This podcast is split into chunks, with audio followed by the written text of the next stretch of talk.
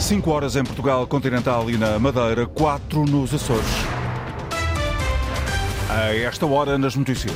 A União Europeia vai prolongar as isenções alfandegárias a produtos agrícolas da Ucrânia e da Moldova por mais um ano. Depois da tragédia com a queda de uma árvore na Madeira em 2017, o Tribunal absolveu os arguídos de todos os crimes.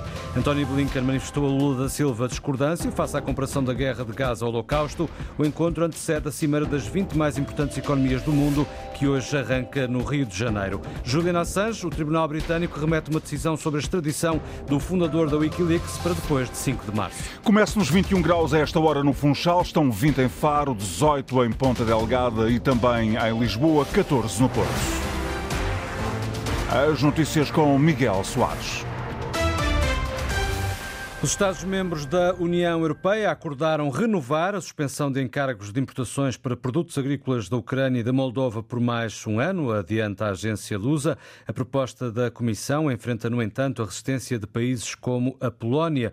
Estes Estados eh, alegam que eh, a importação de produtos está a causar problemas no mercado interno. Tem, de resto, motivado protestos dos agricultores polacos com bloqueios de estradas e passagens eh, fronteiriças. A intenção da Comissão é prolongar esta lista até junho de 2025, eh, uma decisão que deverá ser decidida na próxima semana durante uma reunião dos ministros da União Europeia com a pasta da Agricultura, incluindo a ministra portuguesa Maria do Céu Antunes. Hoje, os embaixadores dos países eh, membros acordaram renovar a suspensão de encargos de para eh, produtos agrícolas provenientes da Ucrânia e da Moldova por mais um ano. É um assunto que vamos procurar eh, desenvolver ao longo da tarde informativa da Antena 1. O presidente da Ucrânia quer conversações de urgência com os líderes políticos da Polónia e da União Europeia.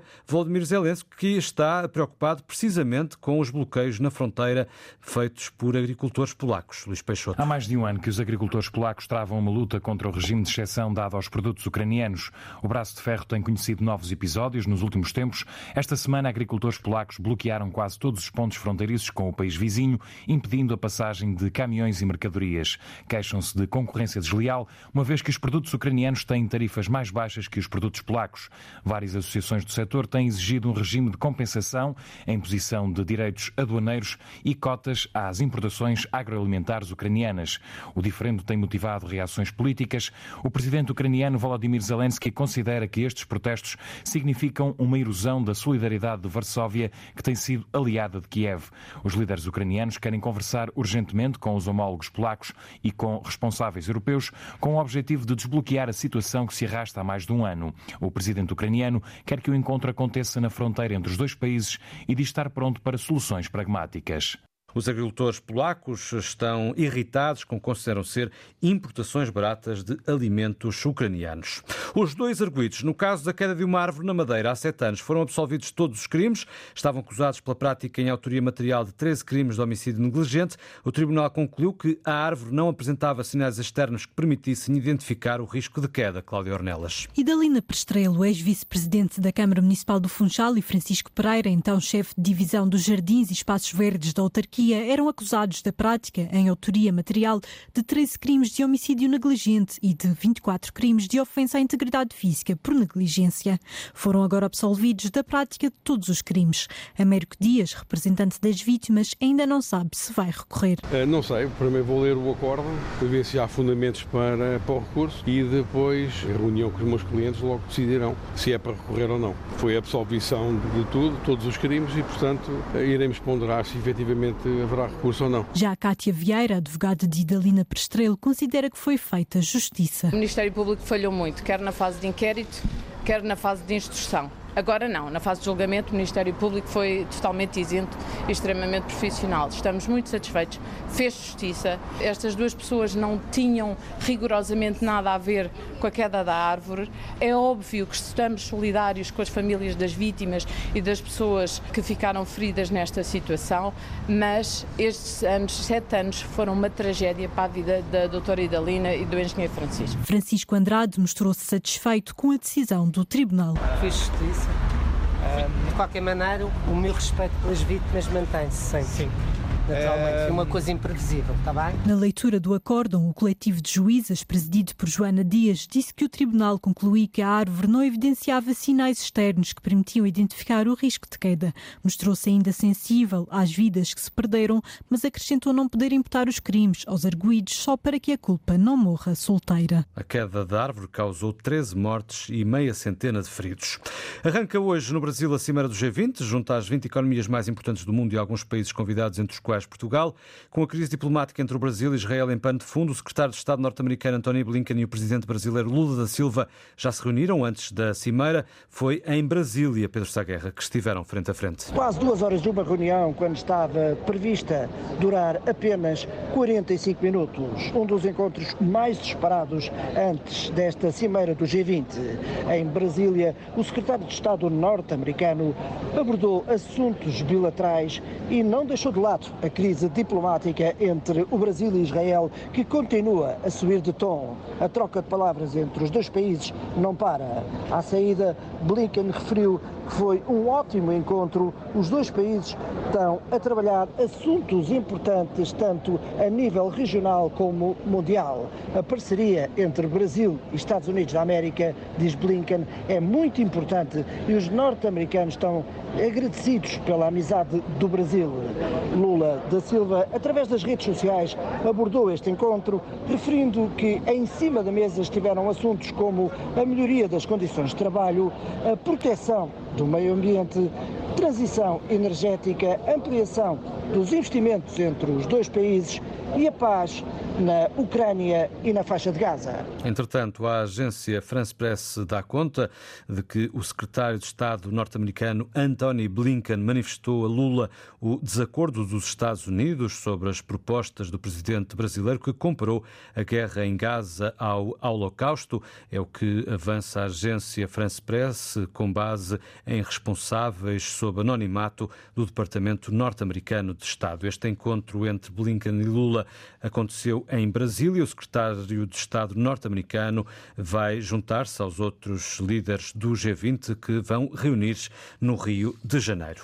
Israel não altera uma vírgula e ignora os sucessivos apelos internacionais para reconhecer o Estado da Palestina. O Parlamento israelita votou hoje por maioria, Alexandra Sofia Costa, uma proposta em sentido contrário. O Parlamento de Israel votou contra o reconhecimento do Estado palestiniano a favor da declaração do primeiro-ministro Benjamin Netanyahu, que se opõe à criação unilateral deste Estado.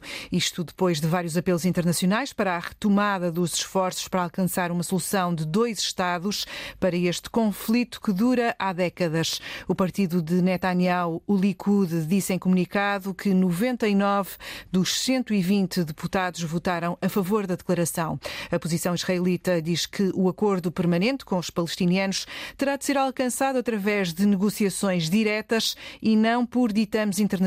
Esse reconhecimento na sequência do massacre de 7 de outubro, diz o comunicado, dará uma enorme recompensa ao terrorismo sem precedentes e impedirá qualquer futuro acordo de paz. Israel eh, continua a não reconhecer o Estado da Palestina. Julian Assange, o Tribunal Britânico remete para depois de 5 de março uma decisão sobre a extradição do fundador da Wikileaks. Terminaram os dois dias da audiência do recurso de Assange para evitar a extradição. Os advogados americanos hum, disseram ao tribunal que o jornalista colocou em causa hum, perigos militares e civis dos Estados Unidos ao divulgar milhares de documentos. Argumentaram ainda que o material publicado pela Wikileaks foi obtido através do incentivo a pessoas para roubarem documentos. Continha também nomes não editados de fontes norte-americanas e que por isso Assange não poderá ser tratado como jornalista comum ou Wikileaks como um editor comum. Assange não assistiu estes dois dias de audiência por estar uh, em situação débil física e mental, revela a mulheres. Os apoiantes do fundador da Wikileaks saíram do tribunal a manifestarem-se depois em frente do gabinete do primeiro-ministro britânico, exigindo a libertação imediata de Assange. A Inspeção-Geral da Administração Interna pede à PSP e à GNR para esclarecerem os contornos do protesto há dois dias junto ao Capitólio em Lisboa. Vários agentes da polícia e militares da Guarda concentraram-se no local, numa iniciativa que não estava autorizada, enquanto decorria o debate, o debate televisivo entre Pedro Nuno Santos e Luís Montenegro. A inspetora-geral da ICAI, a juíza juíza desembargadora Anabela Cabral Ferreira considera que é preciso apurar se o protesto não autorizado decorreu de forma espontânea ou se foi de alguma forma promovido. Ontem a PSP e a GNR anunciaram que vão averiguar o que se passou. O líder social-democrata concorda com a entrada em campo da Inspeção-Geral da Administração eh, Interna. Luís Montenegro diz que não se apercebeu de nada durante o debate, mas concorda com a investigação. Creio que sim, se há dúvidas sobre o cumprimento da legalidade, eu reitero, eh, ninguém está acima da lei. Eu já disse isto há muitas semanas, a propósito precisamente dos protestos das forças de segurança. Ninguém está acima da lei. Se houve, porque eu não sei se houve, se houve, eh, de alguma maneira, um, um exorbitar daquilo que era a perspectiva e a legalidade da manifestação que estava prevista, deve ser naturalmente indagado e acho muito bem que se abra um inquérito a esse propósito. A concordância do líder social-democrata e líder da Aliança uh, Democrata eh, sobre a eh, investigação que está a ser feita ao, eh, à consideração de polícia junto ao Capitólio local onde correu o debate entre Luís Montenegro e Pedro Nuno Santos. É a primeira tentativa norte-americana de chegar ao satélite terrestre em mais de 50 anos, a primeira por uma empresa privada. O módulo construído pela Intuitive Machines está já, Sérgio Infante, na órbita lunar. O módulo lunar Odisseio já atingiu a órbita da Lua, mais uma etapa ultrapassada para a norte-americana Intuitive Machines, uma pequena empresa tecnológica que pretende ser a primeira empresa privada a aterrar na Lua. No mês passado, outra startup, a Astrobotic, falhou o objetivo porque uma falha num propulsor impediu a aterragem no satélite natural da Terra. Mas agora, o moral está elevado na Intuitive Machines, a aterragem na Lua está prevista para amanhã à tarde e a empresa, com sede no Texas, já deixou a garantia que esta missão para aterrar na Lua triunfou sobre numerosos desafios, demonstrando uma resiliência excepcional, inovação e trabalho de equipa. Se amanhã esta fórmula correr bem, pode estar aberto o caminho para estas parcerias público-privadas. Este módulo lunar partiu para o espaço no foguetão Falcon 9 da SpaceX, outra empresa privada, mas os objetivos da missão pertencem à NASA, a Agência Espacial Norte-Americana. A bordo da Odisseio estão seis cargas úteis da NASA que vão conduzir a investigação e recolher dados para melhor compreender o ambiente lunar. E a investigação começa antes da aterragem. De acordo com a Agência Espacial, os instrumentos vão medir a quantidade de combustível criogénico utilizado durante a viagem. As tecnologias de aterragem de precisão serão testadas durante a descida da Odisseios.